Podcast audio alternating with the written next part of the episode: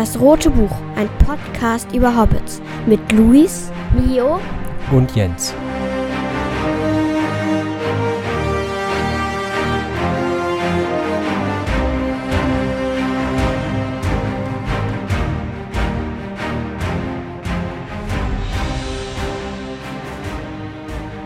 Hallo und herzlich willkommen im Roten Buch, ein Podcast über Hobbits.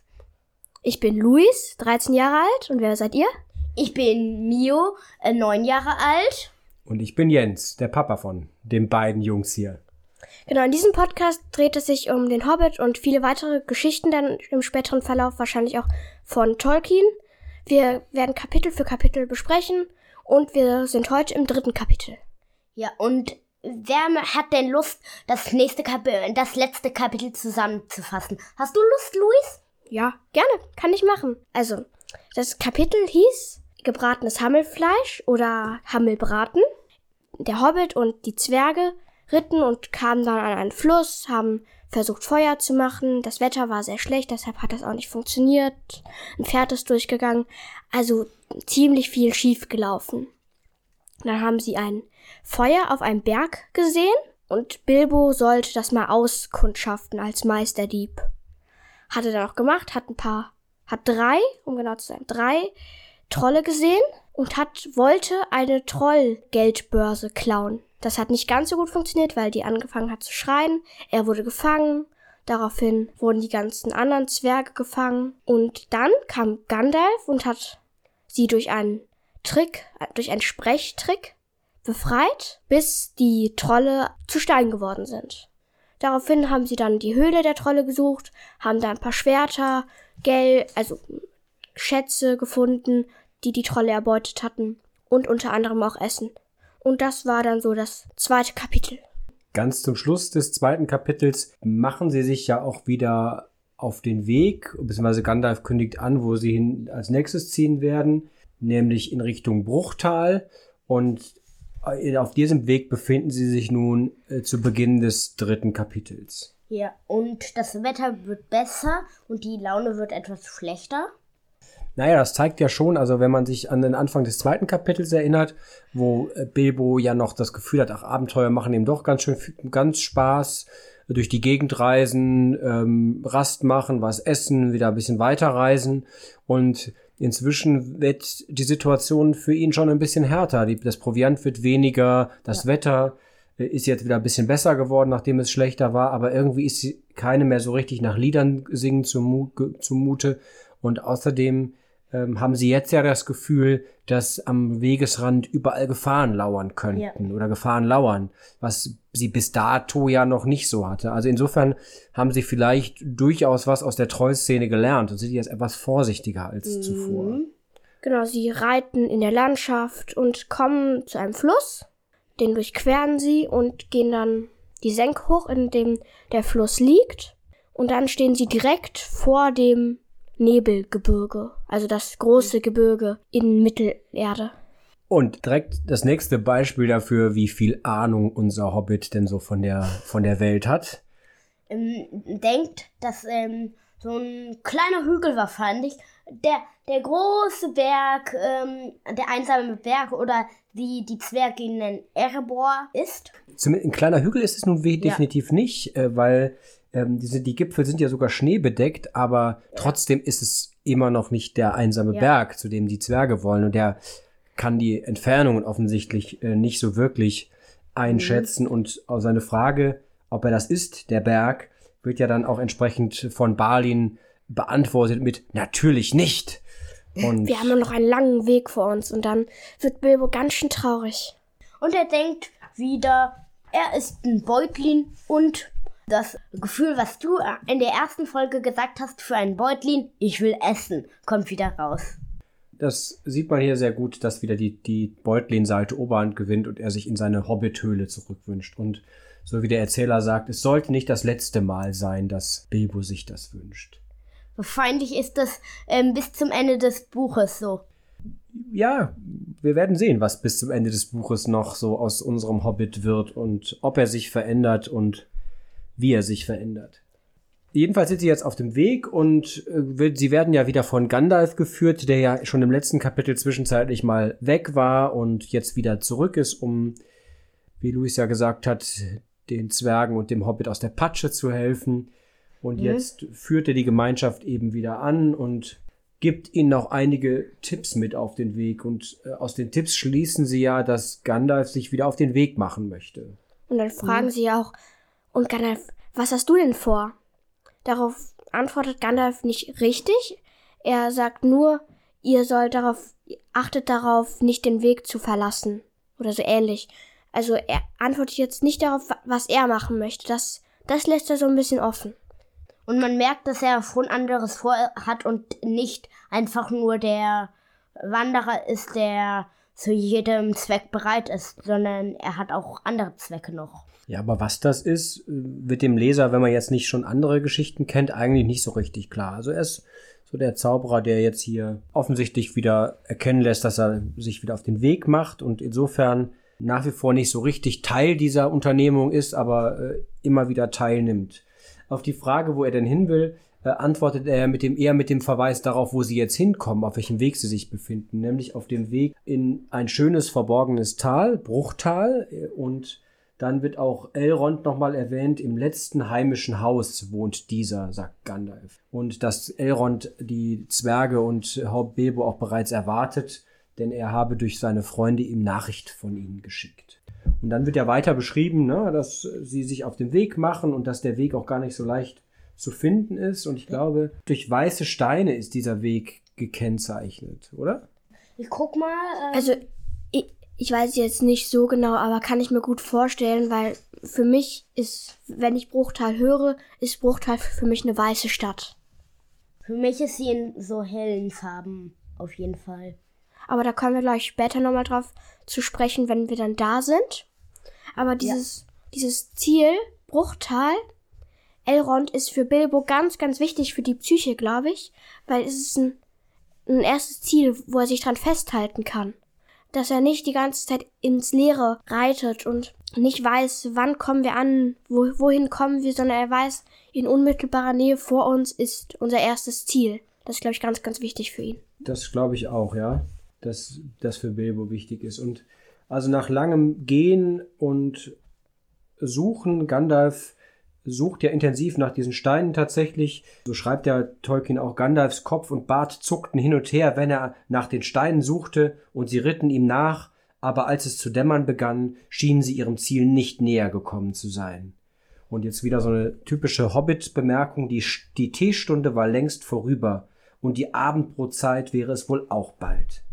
Also das scheint ja. für Bilbo doch eine harte Zeit zu sein, sich in dieser, äh, in dieser lange Länge unterwegs zu befinden. Kannst du zwei Mahlzeiten verpassen. Oh mein Gott. Und dann am Ende finden sie den, den Weg, beziehungsweise den Eingang zu diesem verborgenen Tal und Gandalf ruft, endlich, hier ist es. Und dann drängten die sich, äh, drängen die sich alle heran und schauen eben in dieses Tal hinab, auf dessen Grunde rauschte ein schnell fließendes Wasser in einem steinigen Bett, Geruch von Bäumen erfüllte die Luft, und vom anderen Ufer des Baches auf der entfernteren Talseite schimmerte ein Licht herüber. Und jetzt nochmal den ersten Eindruck, den es auf Bilbo macht, weiter zu zitieren. Niemals vergaß Bilbo, wie sie in der Dämmerung rutschend und schlitternd den steilen Zickzackpfad in das verborgene Tal hinuntergelangten. Die Luft wurde wärmer, je weiter sie hinabkamen, und der Kiefernduft machte ihn schläfrig, so dass er einige Male einnickte, und beinahe vom Pony gefallen wäre oder mit der Nase an den Hals des Tieres stieß. Das finde ich ein bisschen komisch beim Reiten, was er noch nie gemacht hat. Ähm, der müsste da richtig aufgeregt sein und dann ich schlafe ein. Der Mio, der hat das da schon drei Monate, nee, nicht drei Monate, aber der hat das da bestimmt schon anderthalb Monate gemacht, dieses Reiten. Okay, ist ein bisschen übertrieben. Aber nur ein kleines bisschen. Ja, auf jeden Fall wird ja auch beschrieben, dass der Kiefernduft, also dieser, dieses Tal und der Weg hat ja eine besondere Wirkung auf ihn, ja. sodass er da schläfrig wird. Ja, also kommen sie dann immer näher und dann merkt man eben, dass äh, sie auch bald auf Elben treffen, ne? Ja, und die Elben und Zwerge sind halt nicht sehr gut aufeinander zu sprechen. Das merkt man. Und nach jedem der Strophe sagen die ähm, Elben immer Haha ist jetzt schwierig, nochmal davor zurückzukommen, aber ich mache es jetzt trotzdem einfach mal. Also Bilbo denkt ja vorher, es, es riecht nach Elben. Aber das, das finde ich komisch, weil er hat Elben noch nie vorher gesehen, aber er kann sie riechen. Schon komisch. Ja, ich glaube schon, dass er vielleicht ab und zu mal Elben gesehen hat. Ganz selten. Aber dass er die, die riechen kann, uah. klingt jetzt nicht wirklich nach einem Kompliment für Elben, oder? Ja. Ja, also die Duftnote muss ziemlich weit reichen. Nein, die ist bestimmt ein besonderer Duft, wirklich im positiven Sinne. Aber das ist mir auch aufgefallen, dass er die tatsächlich die, die Elben meint, riechen zu können. Ja, und die Elben bezeichnen sich ja als die Erstgeborenen. Den Titel muss ich ihnen leider aberkennen, weil ähm, die Zwerge sind, ähm, Achtung, wer jetzt nicht ähm, äh, das Silmarillion hat, äh, gelesen hat oder so und den das nicht interessiert, der sollte mal ein paar Minuten vorspulen. Und ähm, weil nämlich die Valar, die ähm, Kinder von Iluvatar, dem Gott, von Mittelerde, hat die Valar auf Mittelerde geschickt, da, damit sie das ausbauen können, äh, damit alles so ist, wie es halt ist.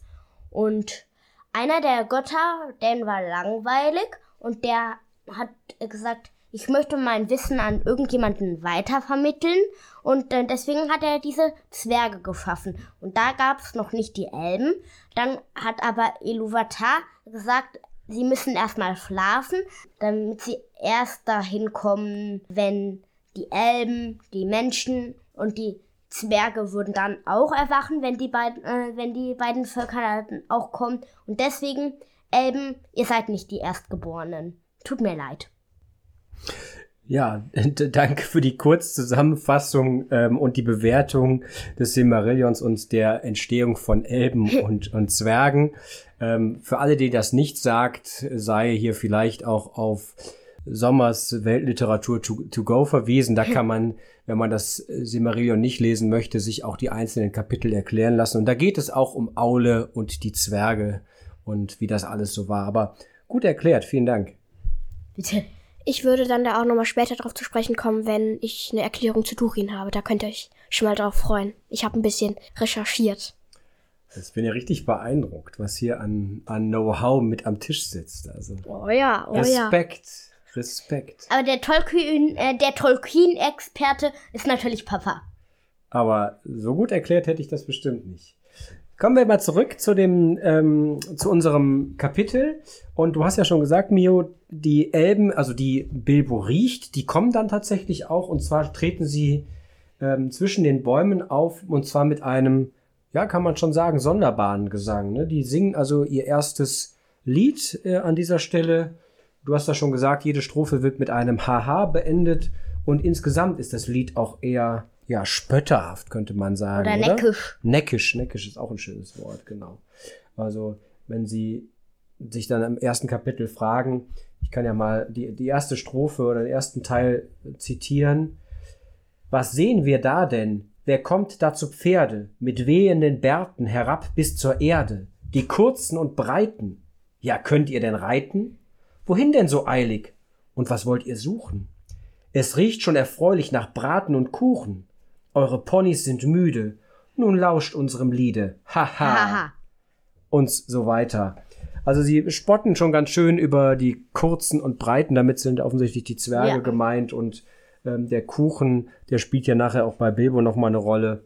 Mhm. Ähm, weil, welchen Eindruck machen denn die Elben auf euch beiden hier so in dem, in dem Kapitel? Das ist das erste Mal, dass Elben wirklich auftreten. Luis, hast du einen ersten Eindruck? Ja, also auf mich wirken sie so ein bisschen spöttisch, äh, lächerlich und lustig einfach. Also wie so Kinder, die spielen würden. Die äh, so Reitende auf dem Weg so nerven oder wenn Jugendliche irgendwie in der Stadt irgendwie andere Leute irgendwie ansprechen aus, aus Jux oder so. So wirken die auf mich so. Ein lustiges Volk. Bei mir wirken die ganz anders, als sie im Herr der Ringe beschrieben würden. Werden, da werden sie so ernst beschrieben und, ähm, und sie werden dann, und da werden sie so noch so, haha, wir veralbern jeden, der da hinkommt. Sogar Bilbo, je, äh, jemanden, den wir gar nicht kennen. So ungefähr. Ja, würde ich auch sagen, ist ein Unterschied zu den Elben, die wir aus den anderen Tolkien-Werken so kennenlernen. Ähm, aber hier sind sie eher wirklich auch so neckisch, närrisch ähm, und wie der Erzähler sagt, das Lied ist eher so Geblödel, ähm, was man jetzt sonst eben nicht so erwarten würde. Und dabei sind sie ja zum Teil, also du sagst, Luis, ja, sie wirken so ein bisschen wie, wie Kinder oder wie Jugendliche, die anderen Streiche spielen und so. Ähm, dabei sind die ja durchaus doch schon älter. Zumindest können sie älter sein von, von der Anzahl der Jahre. Ich komme nachher nochmal darauf und lasst euch mal schätzen, wie, wie alt wohl Elrond sein mag. Oh. Da könnt ihr schon mal ein bisschen drüber nachdenken, was ihr glaubt, wie alt Elrond ist. Ich, ich überleg mal. Ja, ja, ich bin gespannt. So, und dann hast du auch schon gesagt, Mio, vielleicht kommen wir da auch direkt drauf, dass es ein Verhältnis zwischen den Zwergen und den Elben geht, dass es nicht so einfach ist. Kein gutes Verhältnis. Ja, aber die, ähm, aber ich hätte so gerne die anderen zwei Lieder, die noch genannt werden, noch mehr gehört. Halt, weil es werden noch zwei Lieder genannt und ich hätte so, äh, gerne sie textlich gewusst. Die finde ich so ei- einfach so cool, diese Lieder. Die sind ein, einfach lustig. Also zu diesem Verhältnis zwischen Elben und Zwergen hätte ich dann doch mal eine Frage. Ähm, die Elben mögen die Zwerge ja nicht so gern wegen, ihren langen Bärten. Zumindest veralbern sie sie deswegen, ja. Genau. Und also, ob ich das jetzt richtig verstanden habe. Und deshalb, weil, weil die so oft veralbert werden von den Elben, mögen die Zwerge die Elben nicht? Oder? Nochmal bitte. Also, weil die Zwerge so oft von den Elben veralbert werden, mögen diese die Elben dann nicht, oder habe ich das anders Al- verstanden? Also im Text steht ja drin, dass die Zwerge eben sich mit den Elben nicht so gut verstehen. Äh, sogar ganz vernünftige Zwerge wie Thorin und seine Freunde finden die Elben allzu närrisch. ah, ja, ja. Ja, also tatsächlich das Verhalten, was ihr jetzt auch so beschrieben habt, das scheint den Zwergen, diesen erhabenen und doch sehr ernsten Zwergen, äh, ein bisschen auf den Keks zu gehen und sie fühlen sich von denen allzu sehr veralbert. Ja. Also wahrscheinlich äh, verstehen die Zwerge jetzt auch nicht in all, allergrößten Spaß, wenn man sich über die lustig macht. Ja. Genau, und danach ist mir noch aufgefallen, dass die Elben ja über Bilbo reden. Also kennen die Elben Bilbo. So wie Bilbo die Elben riechen kann. Aber wa wahrscheinlich haben sie schon von Gandalf viel von ihm gehört. Ja, irgendwo steht auch beschrieben, dass die Elben tatsächlich äh, wirklich immer gut informiert sind und dann oft über verschiedene Wege Informationen erhalten und äh, so natürlich längst von, von Bilbo erfahren haben. Und klar, Gandalf hat ja auch gesagt, er hat Nachricht von den Zwergen und von Bilbo äh, vorausgeschickt äh, an Elrond. Also insofern werden die über die Ankunft ähm, informiert sein. Ja, und die ähm, Elben äh, necken wirklich jeden. Äh, zu Thorin sagen sie, nicht den Bart eintunken, Vater, riefen sie Thorin zu. Er ist lang genug, ohne dass du ihn wässerst. Und bei Bilbo, nicht alle Kuchen verdrücken. Ja, das zeigt wieder, ne, wie, wie närrisch und wie veralbernd die Elben mit den Zwergen und mit Bilbo umgehen. Und trotzdem ist ja das, die Reaktion von den Zwergen und von Bilbo auf die Elben ist ja unterschiedlich. Während Turin zum Weitergehen drängt, damit sie wirklich zum Haus von Elrond kommen, möglichst schnell, Ja. würde Bilbo sehr, sehr gerne da bleiben und den Elben weiter zuhören. Also er ist offensichtlich sehr fasziniert von dem ersten Zusammentreffen mit den Elben. Ich habe mir dann da noch so notiert, dass ich finde, dass Bilbo sich ja so langsam in die verschiedenen Völker so sich mit denen beschäftigt und sich so etabliert. Mhm. Dass, dass er nicht so, dass er nicht nur der Hobbit ist, der zu Hause sein möchte, sondern dass er gern Geschichten zuhört von den Elben und einfach mehr erfahren möchte. Ja, und Bilbo ist ja auf jeden Fall so pfiffig, dass er erkennt, offensichtlich wissen die Elben eine ganze Menge, wenn sie so viel auch über ihn schon wissen, seinen Namen kennen und so. Vielleicht wissen die auch noch andere Dinge und da hätte er sich gerne mit denen darüber unterhalten. Aber in der Hinsicht kommen sie ja nun ähm, vielleicht auch an die Stelle oder an den, den Elben, der ihnen noch viel, viel mehr erzählen kann, wenn sie gleich zu Elrond kommen. Ja. Und sie bleiben richtig lang, äh, lange in Bruchtal, würde ich sagen. Ähm, Luis, du hast gesagt, sie bleiben 14 Tage lang beim Abendessen und essen fünf, äh, 14 Tage lang Abend.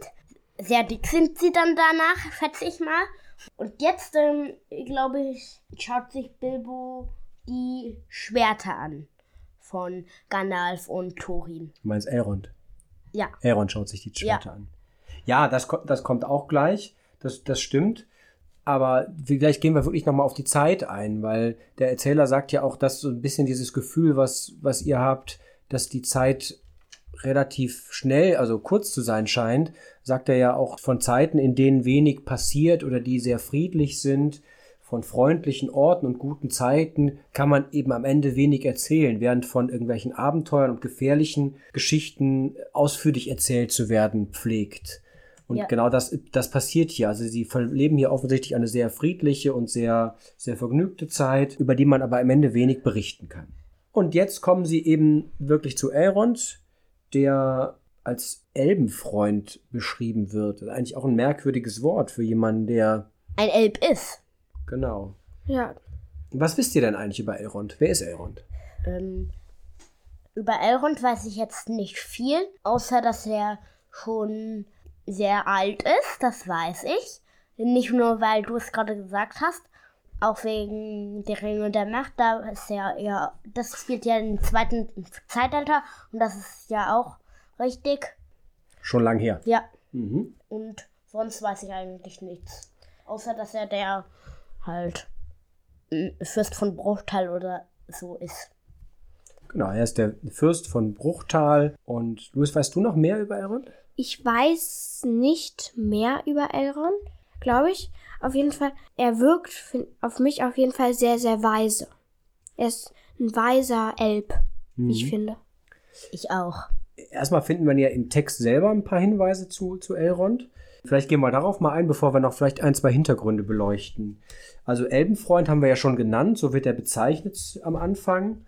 Und dann heißt es weiter, Zitat, einer von denen, deren Väter schon an den seltsamen Ereignissen vor Beginn der Weltgeschichte Anteil gehabt hatten, an den Kriegen der Elben und der ersten Menschen in den Nordlanden gegen die bösen Orks.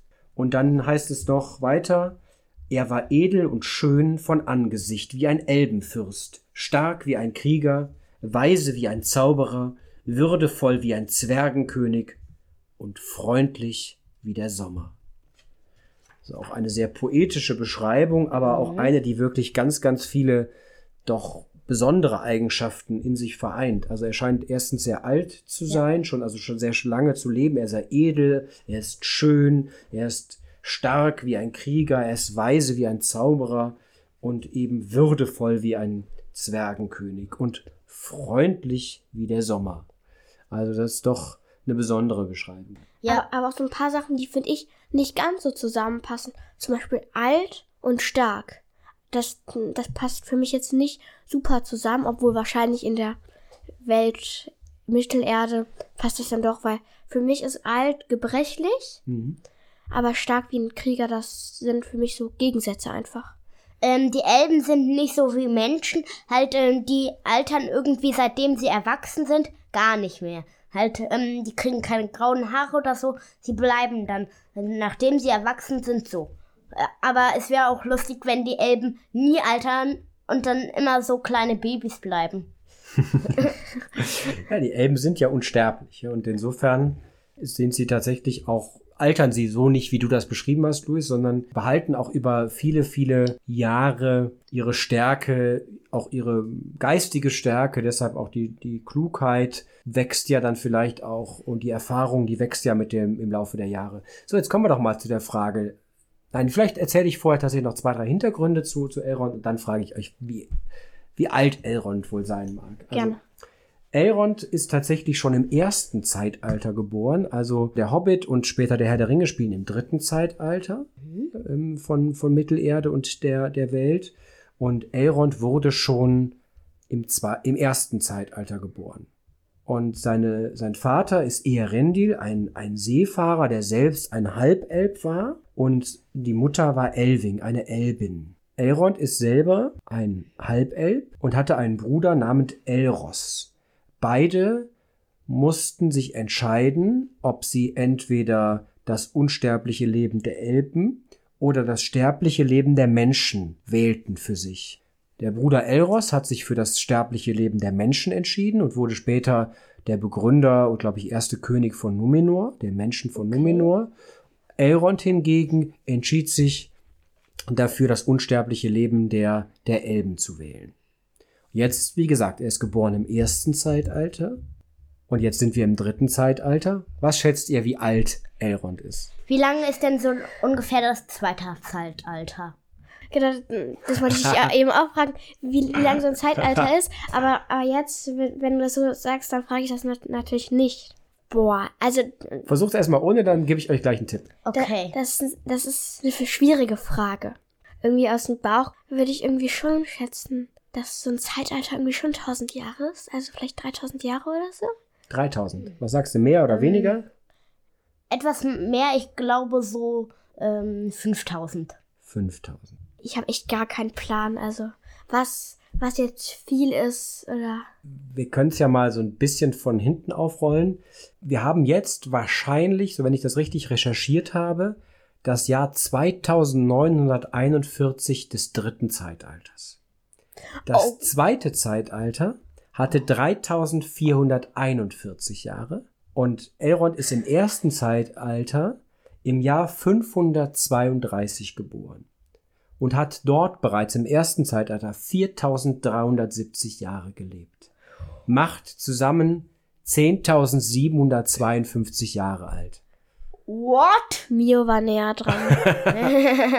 aber, aber auch nur nicht, nicht viel näher dran als ich im Vergleich zu 10.000 Jahren. Aber das ist ja richtig alt. Ja. Ist Galadriel eigentlich älter oder jünger? Galadriel ist älter. Okay. Aber reichen wir nochmal nach. Also merken wir uns 10.752 Jahre ist Elrond alt. Wir reichen nochmal nach. Ich bin mir aber ziemlich sicher, dass Galadriel sogar älter ist. Ich meine sogar, oh, jetzt muss ich ganz gefährliches Halbwissen. Ich glaube sogar, Elrond heiratet eine Tochter Galadriels. Aber okay, wir schneiden das wahrscheinlich raus. Ansonsten erfahrt ihr es in der nächsten Folge, was stimmt. Krass. Also, ich finde das so, so krass, wie alt der ist. Also, wenn, wenn, wenn man es ja mit der heutigen Welt vergleichen würde, da, dann ist der lange, lange vorm Römischen Reich geboren worden. Ja, Und, und für uns ist das Römische Reich 2000 Jahre weg. Also, das ist, auch das ist schon unvorstellbar Das- lange zurück. genau, ja? das ist unvorstellbar lange zurück. Und dann 10.000 Jahre, das ist einfach nur krass. Ja. Und, und um auf die letzte Folge zurückzukommen, also wenn man die tatsächlich die Zeit für uns vergleicht vom Römischen Reich bis heute, also da hatten wir schon eine ganze Menge Zeit für Innovation und äh, in Mittelerde haben die immer noch keine Smartphones. Also, also wirklich. Äh, selbst in die Steinzeit äh, geht das doch nicht mal 10.000 Jahre zurückreisen. Wenn man in unserer Welt 10.000 Jahre zurückreisen würde, dann würde das doch nicht gehen. Dann würde man doch ähm, irgendwie ähm, nicht im ausgebreiteten Universum sein, oder? Na doch, das liegt schon, das liegt schon deutlich, deutlich, deutlich weiter zurück. Aber Zeitvorstellung ist ja eh ganz, ganz schwierig, wenn es über ein gewisses Maß hinauskommt. Ja. Und insofern können wir uns auch nicht wirklich gut vorstellen, was man 10.700 Jahre lang auf der Welt wohl machen würde. Also ich weiß nicht, ob mir da nicht mal langweilig werden würde irgendwann. Aber wenn ich ein Elb wäre, dann würde ich doch so viele Sachen machen, weil ich bin doch unsterblich. Ja, du kannst, also natürlich, du kannst durch Gewalt zum Beispiel schon sterben. Ja, und im Einzelfall gibt es, glaube ich, auch in der Geschichte ähm, Elben, die tatsächlich durch, sag ich mal, durch innere, die innere Kraft verlieren und dann eben auch entscheiden, die Welt zu verlassen. Aber so durch Alter stirbt halt kein Elb. Einfach so.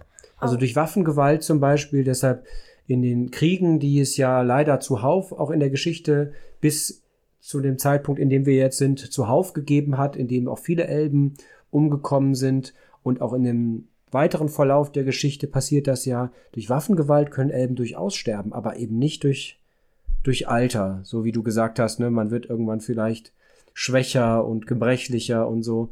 Ähm, das passiert eben nicht und ich glaube, durch klassischerweise, so wie Menschen sterben, Krankheiten sterben Elben auch nicht. Wenn ihr äh, die Wahl hätte zwischen dem menschlichen, sterblichen oder dem elbischen, äh, unsterblichen, was würdet ihr dann nehmen? Ich würde das Menschliche nehmen. Ich auch. Ich, ich auf jeden Fall auch. Aber warum habt ihr eine Begründung? Ähm, irgendwann wird's langweilig, wie, wie bei dir. Irgendwann hat man doch alles gemacht, was man machen konnte. Ich habe eine andere Begründung. Wenn ich als El- Elb sterbe, dann werde ich voraussichtlich durch Gewalt sterben. Und, und ich möchte nicht durch Gewalt sterben. Da, da würde ich lieber gemütlich einschlafen. beides, glaube ich, gute Begründungen dafür. Du? Ich glaube auch, dass ein unsterbliches Leben, ähm, ich glaube, dass das Leben auch an einfach viel Reiz hat, weil es eben begrenzt ist. Und wenn man unendlich viel Zeit hat, ich weiß nicht, ob es diesen Reiz noch so, so ausübt auf einen. Aber vielleicht kann man sich das auch wirklich nicht vorstellen, wenn man kein Elb ist, was man so die ganze Zeit macht. Jedenfalls hat Elrond die Zeit gut genutzt, ähm, Ja. um, um wieder zurückzukommen in unser Kapitel, weil Elrond ja eben die Karte jetzt sich gleich vornimmt, die bekommt er gezeigt. Und dann heißt es Elrond, der sich mit jederlei Runen auskannte. Und ich dachte zuerst, wer kennt sich schon mit jederlei Art von Schriftzeichen aus, ja, also aber wenn ich 10.752 Jahre zur Verfügung habe, vielleicht ist glaube ich auch genug Zeit, um jederlei Art von Runen so gut zu kennen, dass man die wirklich auch auch lesen kann. Bevor er sich die Karte vornimmt, nimmt er sich die Schwerter von Gandalf und Thorin vor. Ähm, Ah ja, stimmt. das ähm, Schwert von Gandalf heißt Glamdring. Auf, ähm, auf Deutsch oder äh, auf Hobbitisch oder so, wie man das nennt, ähm, heißt es Feindhammer. Und der Name von dem Schwert von Thorin ist Orchrist. Und das heißt Orkspalter. Und darüber denkt ja Thorin auch, auch nach und sagt dann ja, er möchte das Schwert in Ehren halten und äh, möge es bald wieder Orks spalten. Und darauf antwortet Elrond, glaube ich, sowas wie, In diesem ähm, Gebirge wirst du massenhaft finden. oder zumindest könnte das sein, dass du da die Gelegenheit dazu haben wirst. Spoiler Elrond! Aber vielleicht noch mal ganz zum Anfang dieser, dieses Punktes zurück. Als Elrond die Schwerter äh, in die zum ersten Mal zu Gesicht bekommt, finde ich ja den ersten Satz von ihm ein bisschen me- bemerkenswert, merkwürdig, weil er nämlich zunächst sagt, die sind nicht von Trollen geschmiedet. Ja, darauf wäre ich wahrscheinlich auch gekommen, dass die Trolle keine äh, Schwerter geschmiedet haben und schon gar nicht solche filigranen Objekte. Und dann sagt er ja aber noch mehr darüber aus, dass es alte, sehr alte Schwerter sind, die eben von den Hochelben aus dem Westen geschmiedet worden sind. Das geht sogar so weit zurück, wie wir es eben gesagt haben, ähm, aus dem ersten Zeitalter, aus ähm, dem Beginn von, von der Welt im Grunde. Also die Schwerter sind wirklich, wirklich alt, Auf, aber auch wirklich, wirklich gut.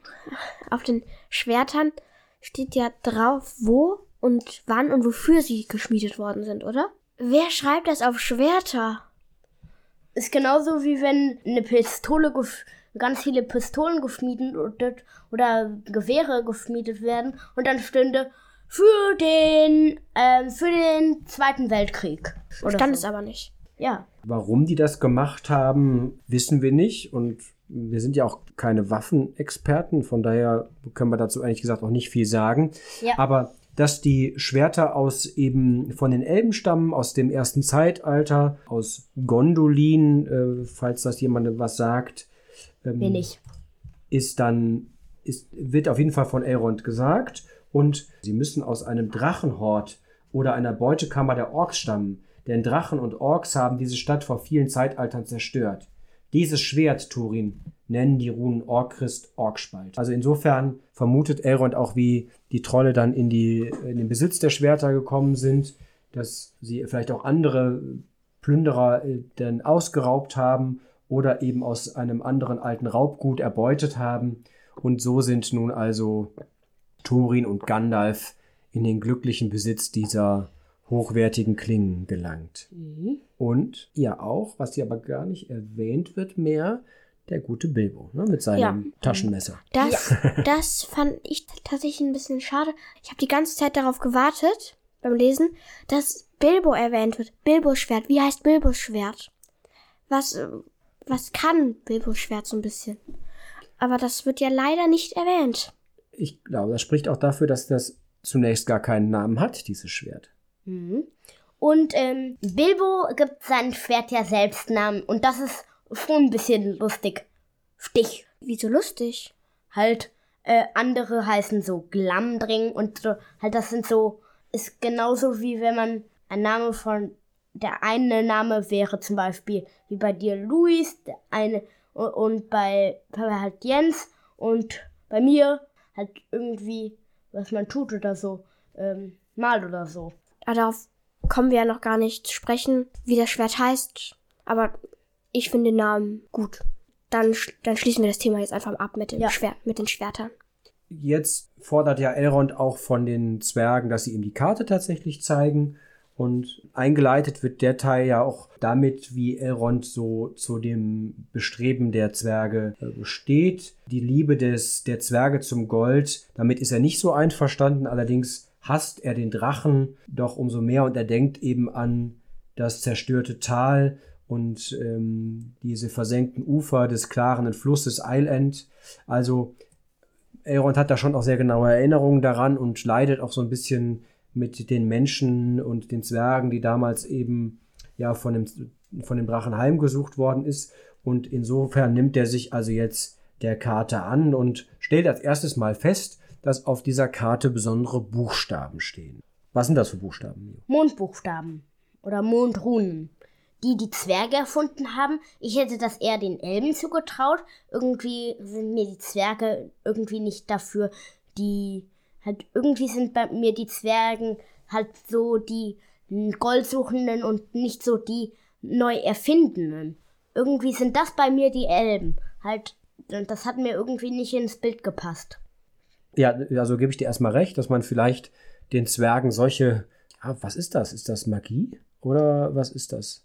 Ich glaube, das ist Magie. Ja, würde würd ich auch schon die Ecke von Magie zählen. Also es ist ja insgesamt bei, bei Tolkien eine besondere Form von Magie, ist ja nicht so wie jetzt um mal an euer Lieblingswerk zu denken, Harry Potter, eben mit Zaubersprüchen Zau und Zauberstab und so, sondern es ist ja in einer besonderen Weise, würde ich mal sagen, so in den, in den Alltag eingewoben, ja, und das ist hier mit den, mit den Mondruhen eben auch der Fall.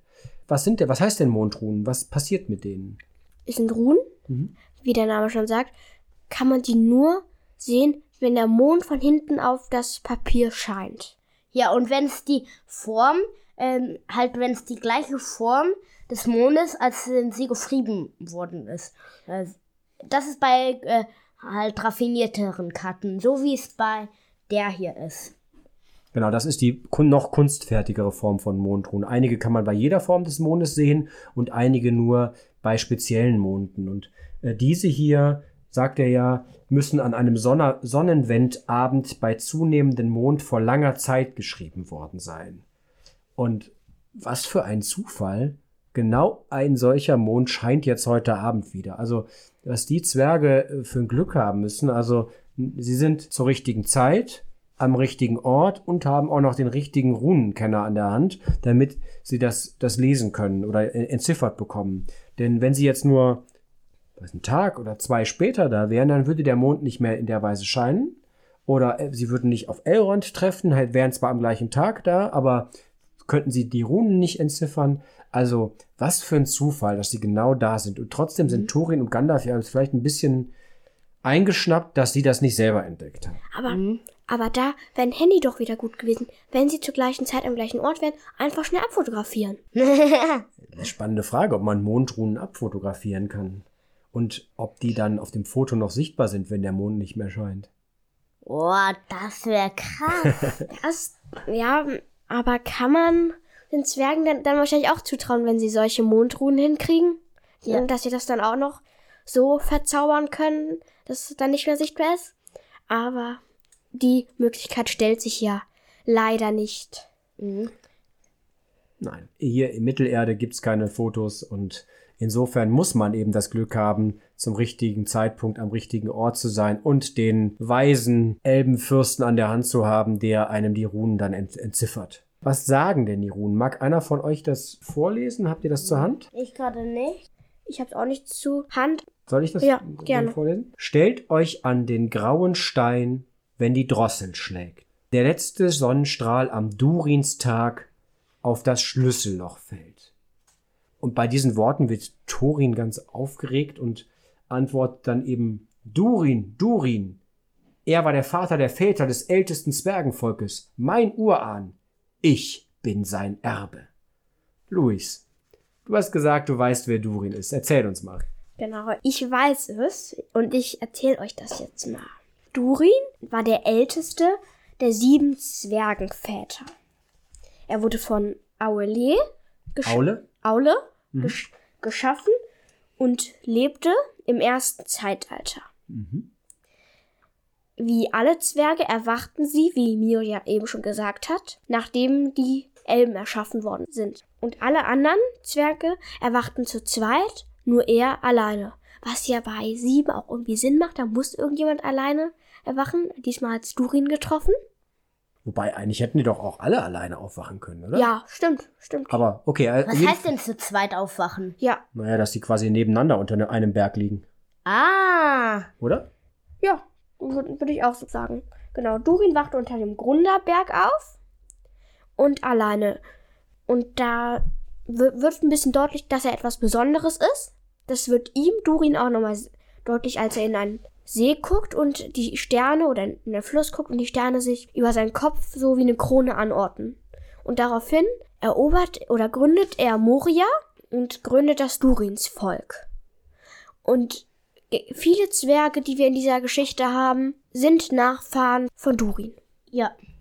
Bis hin zu Thorin, der jetzt hier eben an der Seite von Elrond steht und ja auch sagt, dass er der, der Erbe ist. Und nochmal auf das Alter von Elrond zurückzukommen. Elrond ist geboren, als Durin eben auch lebte. Also er kennt persönlich noch den Urvater aller Zwerge. So alt ist Elrond. Ähm, das sieht man auch in die Ringe der Macht. Ist äh, keine bezahlte Werbung, muss ich dazu sagen. Ist aber egal. Wir machen sowieso keine bezahlte Werbung. Wir nicht, nee. Wir nicht. Also, was, was ist mit die Ringe der Macht? Ähm, halt, das habe ich gesagt, dass man das halt da sieht. Und da ist Durin so. aber sehr unfreundlich. Ähm, halt auf jeden Fall in der Folge, wo ich das gesehen habe. Ich darf ja nicht alles gucken, weil es gibt da ja ein bisschen Kampfszenen. Genau. Deshalb darfst du nur ausgewählte Teile dir anschauen. Aber in die Ringe der Macht sieht man tatsächlich nicht den Urvater der Zwerge, sondern ja auch schon einen Nachfahren. Ich glaube, Durin der Dritte oder sowas ist ja im zweiten Zeitalter und Durin ist ja im ersten Zeitalter, also der Urvater, erwacht. Zu diesem Durin der Dritte muss, muss ich dazu sagen, also der Name Durin wurde sechsmal weitergegeben, von Durin der Erste, der Urvater, bis zu Durin der Siebte. Wow, also wir haben hier einen richtigen Durins-Experten. Nennt mich Durin. So, Durin-Experte, dann kannst du uns ja sagen, was der Durinstag ist. Das fragt jetzt nämlich Elrond. Der Durinstag ist der Tag des ersten Zwergenjahres, der Zwergenjahreswende. Genau, der erste Tag de- des neuen Jahres im Kalender der Zwerge. Genau. Da habe ich noch was. Ähm, wenn der Mond ähm, gleich mit der Sonne kurz erscheint, dann ist es nur ein Durinstag.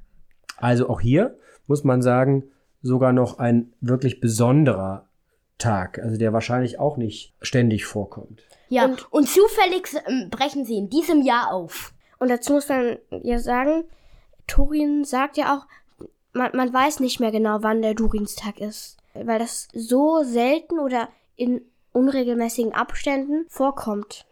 Na, er sagt, dass sie nicht mehr die Fähigkeit besitzen, das vorauszusehen, ähm, weil sie nicht mehr so himmelskundig sind. Das heißt also offensichtlich ist ein Teil des Wissens, das die Zwerge schon mal besessen haben, abhanden gekommen. Und insofern fehlt ihnen die Fähigkeit, vorauszusagen, wann denn nun wirklich ein Durinstag kommt.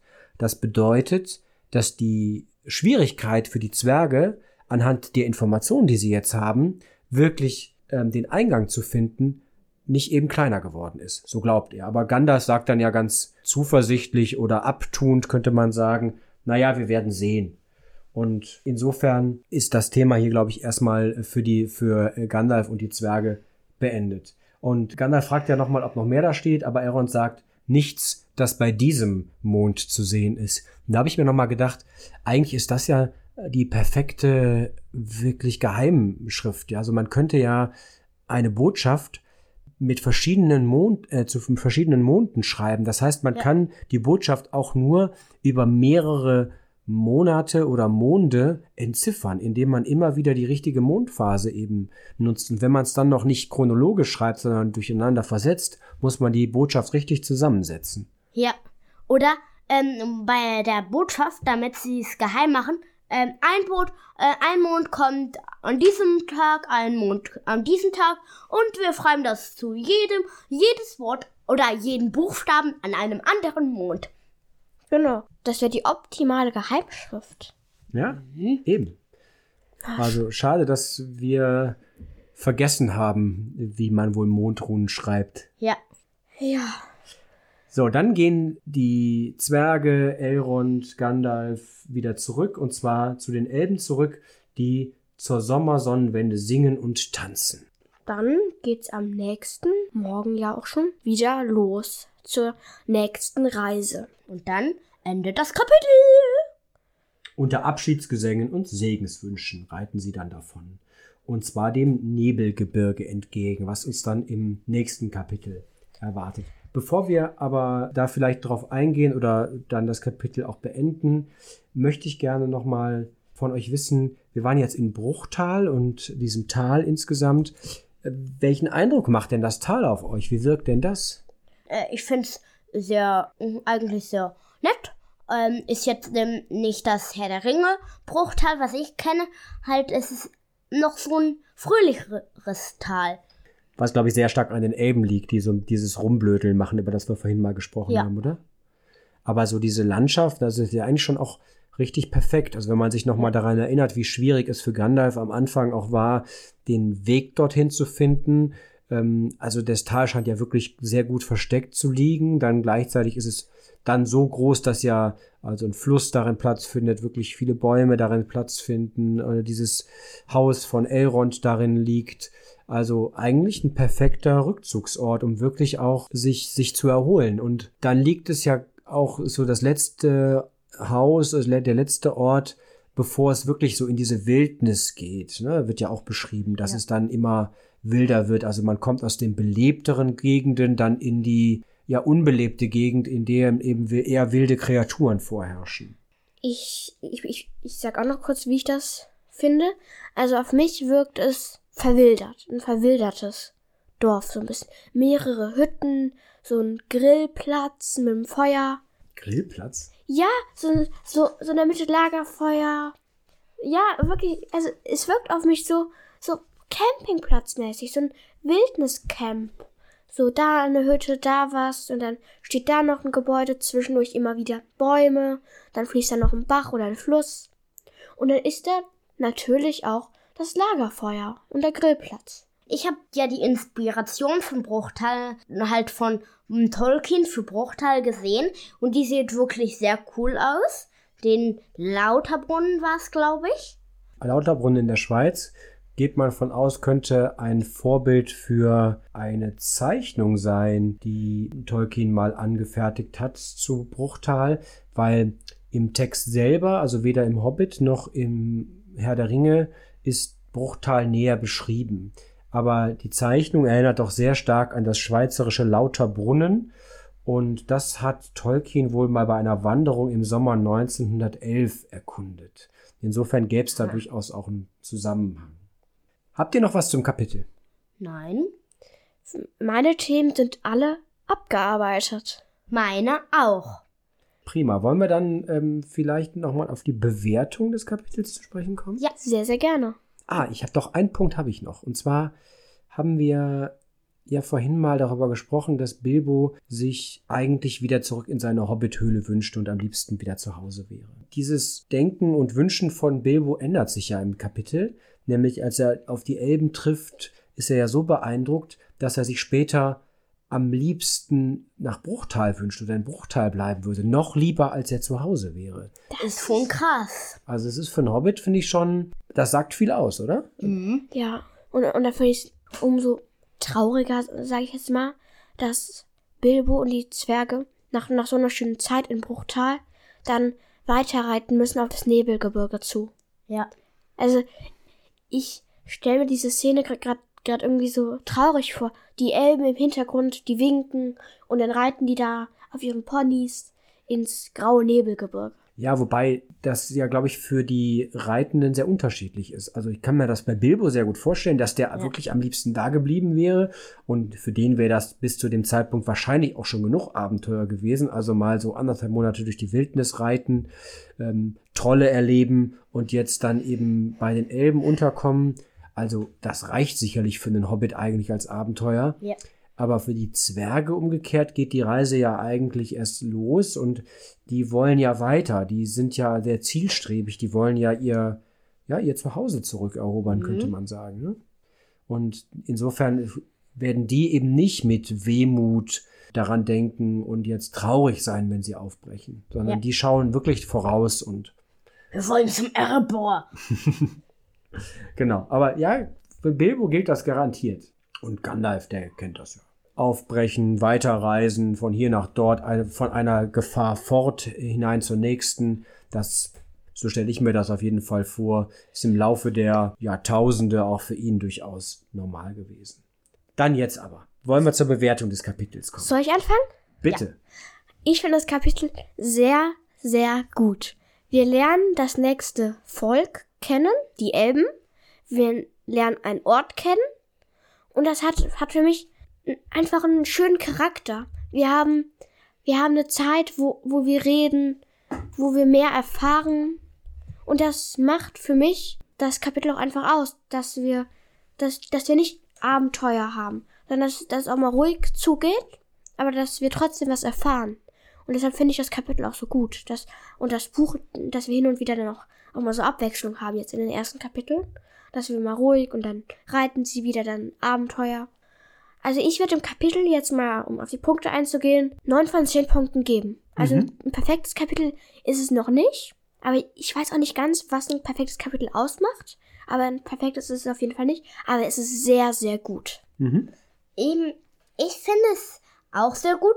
Halt, ich mag irgendwie die, das Elben herumgeblödel. Ähm, halt im Herr der Das Ringe. habe ich mir gedacht, dass du das Im machst. Herr der Ringe sind die halt zu ähm, ernst für mich, a- aber dieses Herumgeblödel, das mag ich und deswegen auch eine 9 von 10. Jetzt du, Jens. Oh, mit den Punkten tue ich mich, glaube ich, diesmal wirklich schwer. Ähm, ich finde es auch ein tolles Kapitel, weil wir wirklich so viel Neues erfahren. Also wieder in, wie du gesagt hast, mit einem neuen Volk in Verbindung gebracht werden.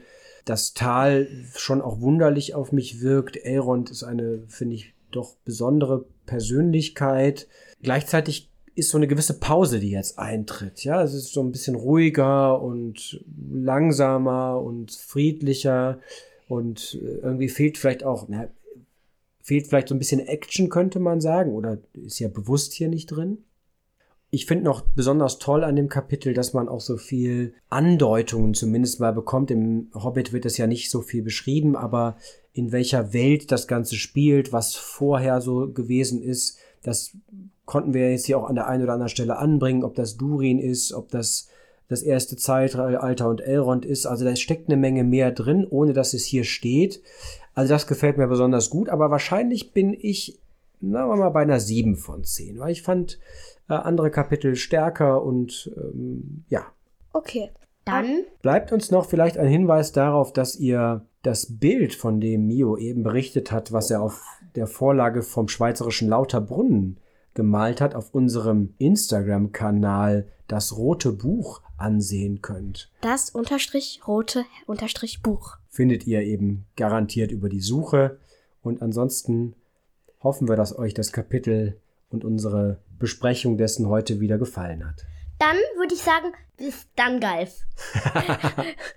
Mit einem schönen Wortspiel aufgehört. Ja. Macht's gut. Macht's gut. Ciao.